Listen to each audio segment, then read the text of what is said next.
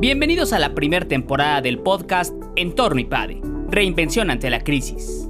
En este capítulo titulado A un año de la pandemia, cambiaron las reglas. Cada uno de nosotros está viviendo un cambio de época, de reglas y de juego.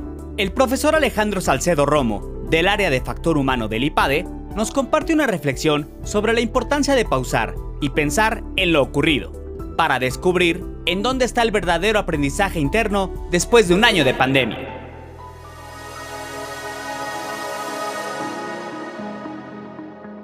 Resulta conveniente tener un momento para detenernos y pensar qué ha pasado tras un año. Y tras un año en el ámbito empresarial podemos reflexionar desde muchos frentes. Podemos pensar en el frente de comercialización, en cómo han avanzado nuestras innovaciones tecnológicas, la atención a nuestros clientes, la vinculación con los proveedores, nuestra relación con nuestros equipos de trabajo y cada una de estas reflexiones, estoy convencido, será de gran riqueza. Sin embargo, hay una reflexión que siempre es conveniente hacer y que me parece peculiarmente relevante hacerlo en un momento como este, tras un año en el que las reglas del juego cambiaron, por no decir que el juego completo, y además un cambio para el que no estábamos preparados. Me refiero en particular a la reflexión sobre el factor humano, sobre la persona, sobre cada uno de nosotros que somos los que estamos dentro de este cambio de época, dentro de este cambio de reglas, dentro de este cambio de juego. Y es importante porque aunque las demás esferas que mencionaba hace un momento tienen una riqueza peculiar y nos pueden ayudar mucho, cada una de estas esferas de la empresa se mueve desde la persona y para la persona.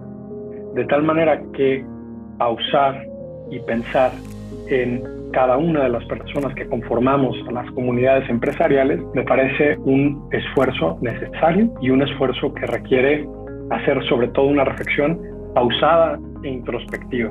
Porque también es una reflexión que no se hace hacia afuera, no evalúo la cadena de operaciones. Evaluar o reflexionar sobre la persona necesariamente me lleva hacia adentro. Y se me venía a la mente una historia que me pasó hace ya varios años. Era la primera vez que entraba a un consejo de dirección en una empresa con todo el nerviosismo encima. Llegué una hora antes al consejo, me senté en la sala de junta y entonces la pierna iba de arriba abajo, de arriba abajo, de arriba abajo, típico movimiento de nerviosismo, o al menos típico en mi persona, pero bueno, estaba muy nervioso, era mi, primera reunión de consejo. Y en eso entra por la puerta de atrás un director, un director con el que yo no tenía muy buena relación, eh, entra por la parte de atrás y me pone la mano en la pierna. Me dice, uy Alejandro, si no te sabes gobernar a ti mismo, si no te puedes dirigir a ti mismo, ¿qué puedes dirigir fuera de ti?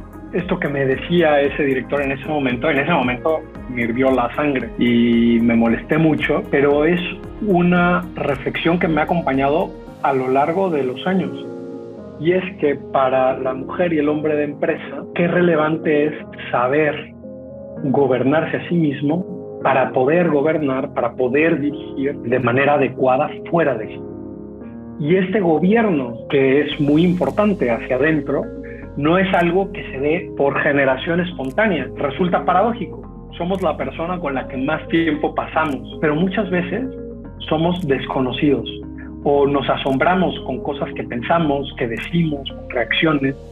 Por lo tanto, a pesar de que estemos tanto tiempo con nosotros, es oportuno hacer una evaluación, reflexionar sobre nosotros y empezarnos a conocer, empezarnos a detener, a ver qué es lo que está pasando dentro de mí, algo que por cierto se ha puesto en los últimos años en la literatura del management, pues ha resonado mucho, ¿no? Todo lo que tiene que ver con el self-management, la dirección de uno mismo. Los siguientes puntos son una recomendación para cualquier persona. Nos queda un tramo por recorrer, pero esta pandemia se aproxima a su fin y debemos desarrollar estas habilidades para terminar de navegar por estas aguas. Pensando en estas habilidades, ¿no? pensando en lo que hemos aprendido a lo largo de esta pandemia y lo que tenemos, porque nos queda mucho por aprender para salir de esta pandemia, pero además una vez que salgamos, me parece que hemos aprendido lecciones muy relevantes, que sería deseable que nos acompañaran. Quisiera compartir una serie de puntos, de reflexiones puntuales sobre cosas que convendría que la mujer y el hombre de empresa tuviera en el radar, con el mejor ánimo de que pudiera recurrir a ella, insisto, ante este escenario, porque todavía estamos a un año, seguimos dentro de la pandemia, aunque se ve ya claramente la esperanza, nos queda un tramo por caminar, un tramo que me parece todavía sería aventurado ponerle una fecha concreta, es decir, es un camino que se va a ir haciendo sobre la marcha, sabemos que ya se aproxima, pero hay que tener todavía paciencia y por lo tanto estas habilidades resultan muy útiles para terminar de navegar estas aguas a las que entramos hace un año. E insisto, para que ojalá las podamos repetir y nutrir para el mundo post pandemia. Lo primero que quisiera decir es algo súper sencillo, súper elemental, pero insisto, es que estamos hablando del, ser humano, nada nuevo bajo el sol, pero algo súper elemental y es que llevamos un año, llevamos un año de cambios constantes. Llevamos un año en el que nos han llegado noticias de todo tipo. Llevamos un año en el que hemos perdido salud, algunos habrán perdido personas queridas, algunos habrán perdido su trabajo, algunos habrán tenido que despedir personas, negociar deudas, se habrá perdido el sueño, el hambre o habremos comido de más. Un año de mucha incertidumbre que genera mucho desgaste físico en todos nosotros y que como no está claro, no está cierto cuál iba a ser el desenlace, pues es un año de estar caminando en incertidumbre. Y eso naturalmente despierta en el ser humano una serie de pasiones que nos pasan, que nos afectan, que nos afectan a nivel corporal, que nos afectan a nivel sensible, que nos afectan a nivel intelectual, a nivel emocional. En concreto me querría centrar en lo siguiente. Estamos desgastados, estamos cansados y es natural y está bien, pero hay que saber cuál es nuestro estatus. Eh, luego habrá quien más y habrá quien menos, pero me parece que este desgaste puede ser un punto común en el que nos encontremos. Por lo tanto, antes de empezar a hablar de, de, cosas más sofisticadas, creo que es importante comenzar a hablar de algo sencillo.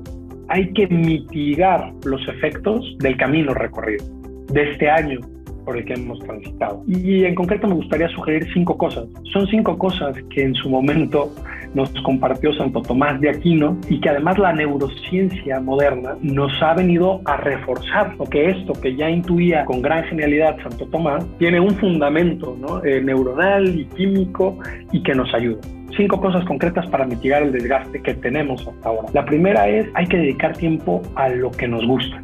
Y eso debe estar sobre la agenda, porque también como se ha enrarecido tanto el tiempo en el que estamos, porque vamos saltando de una reunión a otra, a otra, a otra, a otra, con mayor velocidad, sobre todo los que seguimos operando mayoritariamente a través de la tecnología, de lo digital, pues antes al menos tenías el espacio para caminar por el pasillo, tomar un café, en lo que llegabas a la otra reunión o caminando de un edificio a otro lugar, lo que fuera, y te encontrabas una persona. Ahora no lo tenemos y entonces nos va absorbiendo las pantallas y nos van ganando las horas. Y es importante que tengamos en la agenda momentos para hacer algo que nos guste, jugar, leer, ver una serie. Cada uno tendrá su interés, pero es importante tener este espacio porque eso nos saca del ciclo en el que estamos, nos permite tomar distancia, aire, perspectiva y el cuerpo logra tomar como una bocanada de aire para luego volver a hacer lo que tenemos que hacer, porque además el escenario en el que estamos nos exige ser muy precisos con las decisiones que tomamos y con cómo comunicamos y cómo nos acercamos a. Pero bueno, hacer algo que nos guste. Dos, desahoga. Qué importante es este momento que tengamos también oportunidad de platicar cómo nos sentimos, cómo me siento, cómo estoy. Y eso es peculiarmente relevante para la mujer y el hombre que dirigen porque luego se vive lo que se conoce como la soledad del director por la responsabilidad que tiene, por la distancia, luego por cómo puede ser visto desde abajo, pero también por la presión que tengo yo mismo para sacar adelante esto, muchas veces se queda como encapsulado, desconectado. Qué importante también para la mujer y el hombre de empresa tener con quién platicar, desahogar, compartir cómo se siente, más allá de los mensajes positivos que tenemos que, que, enviar a la empresa y del entusiasmo y de lo que fuera, de la energía, pues también se vale decir, estoy cansado, tengo miedo, estoy triste, y en este deshogar Santo Tomás contemplaba llorar, porque todo eso está de todas maneras dentro de nuestro psiquismo, está dentro de nuestra mente, son emociones que están dentro de nosotros y que nos estrechan el campo de visión si no las canalizamos de manera adecuada. Por lo tanto, segundo punto, desahogar. Tercer punto, duerme. Este es todavía más obvio que los anteriores, pero no por obvio pierde riqueza. Nos está costando mucho trabajo dormir por el ritmo que tenemos durante el día y luego llegamos en la noche y nos puede pasar que seguimos resolviendo problemas en la cabeza, ¿no? Entonces, por muy acostado a las 10 de la noche que estés, estás resolviendo el problema 1, 2, 3, y ya te dieron las 2, ya te dio la 1, y ya te dio las 2, y además ya te empezaste a complicar más la cabeza porque te diste cuenta que te estás desvelando y que mañana no vas a rendir igual. Hay que dormir. Otra posibilidad que podría pasar es, estamos tan cansados que llegamos una noche y entonces el atracón de serie o el atracón de libros o el atracón de películas o lo que fuera. Tenemos que defender a capa y espada el tiempo para dormir porque la posibilidad de que tengamos un psiquismo sano está ahí. Tenemos que estar descansados. No somos por un lado las grandes decisiones que tenemos que tomar en la empresa y por otro lado el cuerpo. No, no, si este cuerpo no está descansado, si yo no estoy descansado, esto se ve nublado.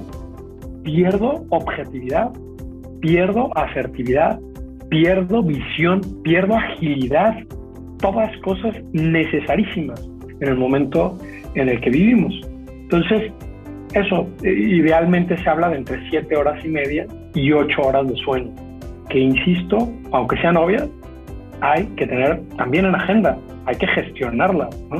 Oye, pues si quiero dormir a siete horas y media, tendría que empezarme a dormir a ya cada quien sabrá, porque luego me tengo que levantar a ya cada quien sabrá pero es algo que tenemos que cuidar. Por último, el cuarto punto, contempla la belleza. Contempla la belleza. Qué importante que nos detengamos a ver más allá de el que hacer, que nos demos espacio los que podamos de salir y ver el jardín, ver los árboles, ver el atardecer o los que disfrutan el arte, ¿no? escuchar una pieza musical, ver un cuadro o en esta belleza también está la belleza de los otros que están a nuestro lado. La belleza de mi esposa, la belleza de los hijos, la belleza de nuestros amigos. En definitiva, lo que nos invitaba hacer Santo Tomás con esto es ver más allá de nosotros mismos, porque por el, por el tipo de entorno y el desgaste que tenemos ahora mismo, es muy fácil quedarnos ciclados en yo, mi desgaste, lo que me pasa, lo que me preocupa. Cuando mi mirada se pone más allá de mí, también gano en claridad. También en claridad, porque no estoy pensando en mí, pero también me dejo llenar de todo lo que hay fuera de mí. Y que hay mucho para agradecer, sin negar todas las dificultades. En esa contemplación de la belleza encontraremos más de un motivo para agradecer y por lo tanto, para ganar en claridad, para ganar en objetividad y seguir avanzando. Estos cuatro puntos son solamente la parte de mitigar, dedicar tiempo a lo que nos guste, desahogar, dormir y contemplar la belleza.